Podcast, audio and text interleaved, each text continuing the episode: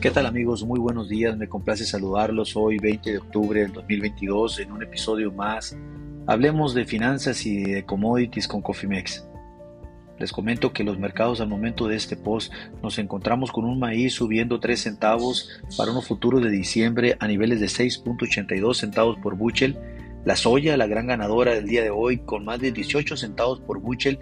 eh, para un valor de 13.91 centavos por buchel para el valor de noviembre. Los trigos a diciembre suben un centavo para un valor de 8.42 centavos por buchel. Los futuros de azúcar cayendo 13 centavos por libra para un valor spot de 18.52 centavos la libra. Los futuros del oro regresando ese uno, casi 1% de pérdida del día de ayer, hoy subiendo 11.45 dólares la onza para un valor de 1.645.75 dólares la onza. Los futuros del petróleo gran ganadores del día de hoy también, subiendo 2.15 dólares el barril para un valor de 86.67 dólares el barril para los futuros de diciembre. El peso le gana terreno al dólar en 0,32% o lo que es lo mismo 0,6.65 centavos por dólar para un valor spot de 20.03 dólares eh, pesos por dólar. Eh, les comento que el índice del dólar está regresando esa utilidad que tuvo el día de ayer, está cayendo 0,64% para 717 puntos para un valor de 112.168. Les recuerdo amigos que un dólar débil incentiva los precios de los commodities a la alza, un dólar fuerte obviamente los inhibe. Y eso pues también aprovechan las monedas de los países emergentes que se aprecien lo que está sucediendo con el peso en este momento. El peso se mantiene en México a niveles de 20 dólares a 20 pesos por dólar, lo cual ya tenemos bastantes semanas en estos mismos niveles. No, eh, no, ha, no ha habido una repercusión fuerte en términos reales contra el peso. De hecho, a nivel global, eh, le denominan el superpeso porque es de las pocas monedas eh, que no han sufrido una depreciación importante. Vean lo que hizo el, yen eh, japonés el día de hoy, tocó un valor que no veíamos desde hace 30 años, o sea, un valor de 150 yenes por dólar, ah, increíblemente eh, algo que no se esperaban, y, pero pues ya acumula más de 19 caídas eh, consecutivas el yen frente al dólar, lo mismo el euro, el euro pues prácticamente eh, ya casi en, en 0.9 dólares por euro, algo que pues no veíamos de hace mucho tiempo, incluso la, la libra esterlina eh, a la par con el dólar, que pues prácticamente eh, nunca había, se había visto esta situación, pues bueno, ahora la estamos viendo amigos. Eh, les comento un poco, toda esta euforia de los mercados alcistas de los commodities también ha sido fuertemente influenciada ya que el gobierno chino ha levantado un poco las restricciones eh, acorde a sus políticas de cero COVID, lo cual pues eh, tiene, eh, tiene a los mercados optimistas en términos de, demanda por parte de China. ya lo habíamos hablado en el, en el post anterior, uno de los grandes grandes detalles que estaba viendo el mercado en el corto plazo era que prácticamente China mantenía esa zona restrictiva para viajeros a nivel internacional que llegan a China y que pues eh, tienen que eh, pasar una cuarentena o incluso no entrar a China por temas de la política del cero COVID. Bueno, ya hemos visto también que esta, esta, esta noticia pues va a quitarle también presión eh, a las cadenas de suministro. Recordemos que la política que implementó China desde hace, desde el principio del COVID, de cero COVID, pues obviamente ha tenido retrasos fuertes en las cadenas de suministro y el envío de productos a todo el mundo. Y pues no se digan las restricciones para el consumo, ¿no? Entonces, eh, el principal consumidor del mundo está bloqueado, pues imagínense lo que sucede con el resto de los commodities o con la mayoría de los productos en el mundo o con lo que ellos mandan al mundo. Eh, definitivamente esta, eh, esta flexibilidad que está mostrando el gobierno chino en este momento, pues tiene en optimismo el mercado. petróleo, pues como ya lo vimos subiendo fuertemente, dos 0.53% y la soya, ¿no? El 1.28% subiendo a raíz de que hay, hay fuerte interés de que se va a demandar soya, pero también aceite, algo que, el día de ayer no comentamos eh, a detalle, pero eh, los precios del aceite continúan de manera alcista, eh, lo cual ha provocado que, que prácticamente la soya mantenga una fuerte expectativa de alza para el día de hoy. Hablando de maíz, les comento que eh, el pronóstico para la producción de maíz y trigo de la Unión, vaya, incluyo trigo también porque el reporte de la, de la consultoría de, de, Strategic Grain de la Unión Europea mencionó que para la temporada del 2022-2023 pues eh, no se ve nada bien no se ve nada bien eh, el término de la propuesta de, del pronóstico que están mostrando de, maíz y, trigo, lo cual hace creer que, incluso hasta pueda importar eh, maíz eh, la Unión Europea en en el próximo año. Hay que estar muy atentos, el tema del clima ha sido muy afectado, sobre todo en las zonas productoras más fuertes como Francia, como Alemania, y que, y que esto ha repercutido muy fuertemente en sus stocks de seguridad y nos hace pensar que esta ventana de importación pudiera ampliarse para el 2023. Atentos a ello porque es una, es una situación que sí puede suceder, es una situación que latente que va a estar así, igual como Argentina. Argentina está teniendo o va a tener los niveles eh, de trigo más bajos de, de, los últimos 20 años, entonces ahí está crítico también la situación. Eh, las condiciones de clima en la Unión Europea, eh, los pronósticos pues no, no son muy favorables eh, en términos de calor, en términos de lluvia, lo cual pues va a estar interesante ver cómo van a estar los suministros de locales para los próximos meses. Hay que darle seguimiento, esto puede ser una variable de fortaleza para los futuros de ambos productos en el mediano plazo. Estén atentos. Las ofertas de, bases de maíz en los Estados Unidos se, encuentran a la alza. El día de ayer subieron específicamente en algunas eh, plantas de etanol en el este del cinturón del maíz. Bueno, esto prácticamente por, también por el alza de eh, lo que está teniendo el, petróleo en eh, desde ayer y hoy, incentiva que los productores de etanol pues demanden más producto para producir, dado que se puede, eh, se puede disparar la demanda también de este producto y que, y que pues ya como ya bien sabemos están 100% correlacionados uno con el otro. En general, los precios del maíz están teniendo una prima adicional también por el tema del desplazamiento de los eh, de los inventarios de toda la parte del cinturón del maíz hacia, hacia el Golfo, en este caso para los puertos de Houston y Nueva Orleans, eh, por el Mississippi, donde siguen batallando las barcazas para bajar. Eh, no, han sido, no ha sido bloqueado, no ha sido cerrado en Mississippi por el bajo nivel todavía, pero hay que estar muy atentos, amigos, porque si eso sucede, toda la logística se tendría que hacer por ferrocarril y no existe la infraestructura para desplazar toda la cosecha por, por, este, por este medio, cual sí repercutiría fuertemente en las bases, eh, en todo el tema del cinturón del maíz y para todos los granos, llámese trigo, soya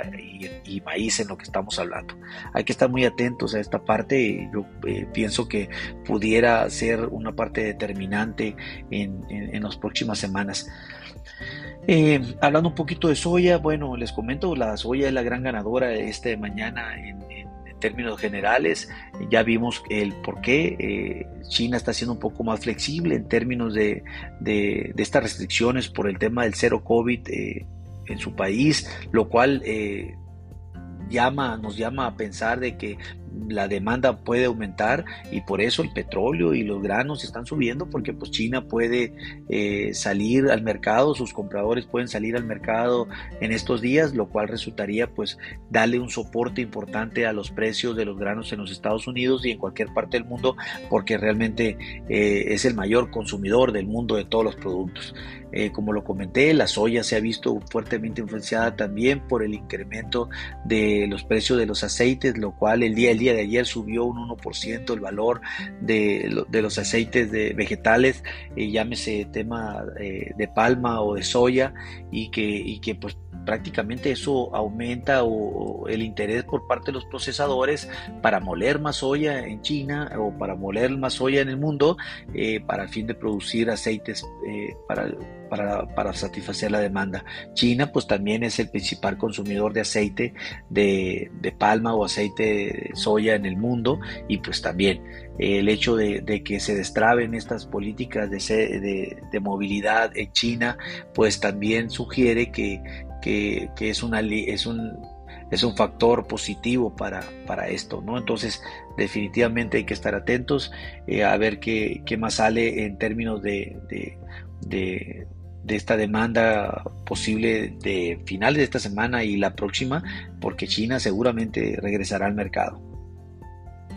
Eh, bueno, las ventas de exportación, eh, algo, algo interesante que hoy, hoy salió fueron las, las, ventas de exportación en los Estados Unidos, como todos los jueves el USA, el departamento de USA eh, emite. bueno, las ventas de maíz fueron de 408 mil toneladas para el ciclo 22-23. Las, las ventas de soya fueron de 2.3 millones de toneladas para el mismo ciclo y las ventas de, de trigo de, de 163 mil toneladas. Eh, otra, otra semana mediocre para el trigo que seguramente le va a pasar la factura en esta sesión de hoy. Eh, no así para la soya, ya habíamos anticipado este reporte en términos de soya, no sé si recuerdan amigos, se los comenté después de haber conocido el reporte de inspección que también salió en 1.8 millones de toneladas, les comenté, oye, pues viene, va a venir una semana de exportación interesante para la soya, bueno, ahí la tenemos, eh, las ventas de maíz salieron eh, pues dentro del pronóstico que tenía el mercado, sin embargo, no sí el trigo que, prácticamente tiene otra muy mala semana y que seguramente el día de hoy vamos a tenerlo eh, reflejado en los valores que, veremos en en el mercado. Estén atentos, eh, es una semana complicada para el trigo, a pesar de todos los inputs que tenemos eh, fundamentales. Recordemos que el trigo ha dejado por un lado la parte técnica, se ha enfocado más al tema fundamental, precisamente a ese nerviosismo, ese riesgo que existe en el Mar Negro actualmente porque fluye ese, esos granos de Ucrania, esos granos de Rusia al mercado. Eh, pues es, eso es lo que ha tenido la prima de riesgo mayor, el trigo, y es lo que el mercado ha estado observando de que con temor a que eso suceda, recordemos que el, Rusia tiene un convenio firmado con la ONU eh, para poder permitir esa movilidad de granos de Ucrania, eh, pero este, este convenio eh, se tiene que refrendar ahora en diciembre. En dado caso que no suceda, entonces veríamos cómo los futuros, tanto de maíz como trigo, se dispararían, dado que esa movilidad de esos granos, pues definitivamente no, no, no, no, no se reflejaría y, que pues lo tendríamos, eh, lo tendríamos fuertemente eh, como una prima de riesgo eh, en, ambos productos. Esperemos, todavía faltan algunas semanas, pero hay que estar muy atentos ya que los mercados empiezan a, a, tomar posiciones antes, antes de lo que suceda, antes de que suceda la noticia, ¿no? En forma general, como le comenté, lo del tema de la soya, eh, la soya, a pesar de que se haya visto fuertemente presionada por el aumento del ritmo de cosecha en los Estados Unidos, pues eh, ahorita lo que más afectó a lo positivamente fue que el levantamiento de estas restricciones eh, por parte del gobierno chino, lo cual pues nos hace pensar que la demanda regresará y también por el tema del aumento de los precios del mercado de aceites a nivel mundial, lo cual pues también es un aliciente positivo para los futuros de soya. Vamos a ver qué pasa eh, el día de hoy más tarde eh, y pues obviamente vamos a estar muy atentos a cualquier noticia. Las bases de soya eh, se debilitaron un poco. Recuerden que cuando los futuros suben las bases se debilitan. Bueno, les comento que las bases se han debilitado, sobre todo en el río o en, en Illinois y por a pesar de que los bajos niveles del agua pues, y, el, y, el, y, la disminución del tráfico de las barcazas debería ser al contrario, ¿no? deberían de subir, pero eh, pues el aumento de los futuros eh, inhibe también el aumento de las, de las, de las bases, pero pues sin embargo hay que estar muy atentos sobre todo lo, que, lo que acontezca, todo lo que acontezca en el Mississippi, en Ohio, en Illinois, ya que pues ahí es donde tienen el mayor flujo de esos inventarios que bajan al Golfo, a Houston y Nueva Orleans. En términos de trigo, los precios del trigo eh, se mantienen, eh, como ya lo comenté, levemente la alza, estamos en niveles de 8.46 centavos por bushel sobre los futuros de diciembre, se mantiene en esa misma tendencia de lo que pasó en el overnight, sin embargo, pues eh, eh, el mercado, eh, como ya lo comenté, o sea, hay una, hay una posible reducción de la, de la producción de trigo suave en la Unión Europea para este siguiente ciclo agrícola, lo cual pues nos hace pensar que que pues ahí va a estar, ahí va a estar interesante porque ya sabemos que el maíz hay una posibilidad alta de que se importe maíz a, la Unión Europea para el próximo ciclo. Bueno, pues el trigo eh, no lo vemos así como una necesidad de, importación, pero si las cosas continúan en condiciones secas, eh, posiblemente, sobre todo en Francia y Alemania, pues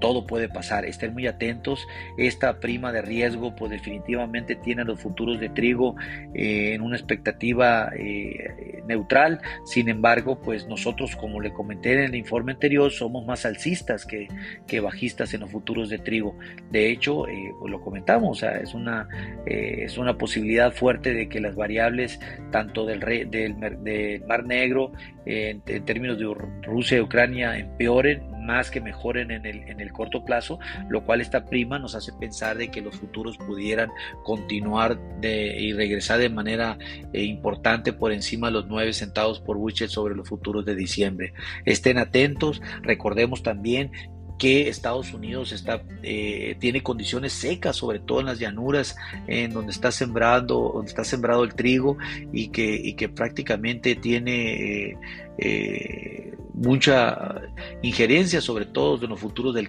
de Kansas City con el Harry Winter, tengan mucha, mucha mucha atención ahí. Nosotros estamos todos los días reportando lo que acontece en esa parte. Los invitamos a que sigan eso. Eh, también les comentamos que Argentina nuevamente eh, había recortado las estimaciones de cosecha para el ciclo agrícola siguiente. Eh, ya les dijimos todo el tema del clima tan seco y la falta de lluvias que han tenido en este país sudamericano y, y recortó fuertemente la producción de trigo en, casi un millón de toneladas esta vez para, para, poner eh, para ponerlo en 551, en 551 millones de buchel solamente la, producción. Sería la producción más baja en los últimos siete años. Recordemos que el USDA en el reporte anterior eh, está estimando 643 millones de buchel, pues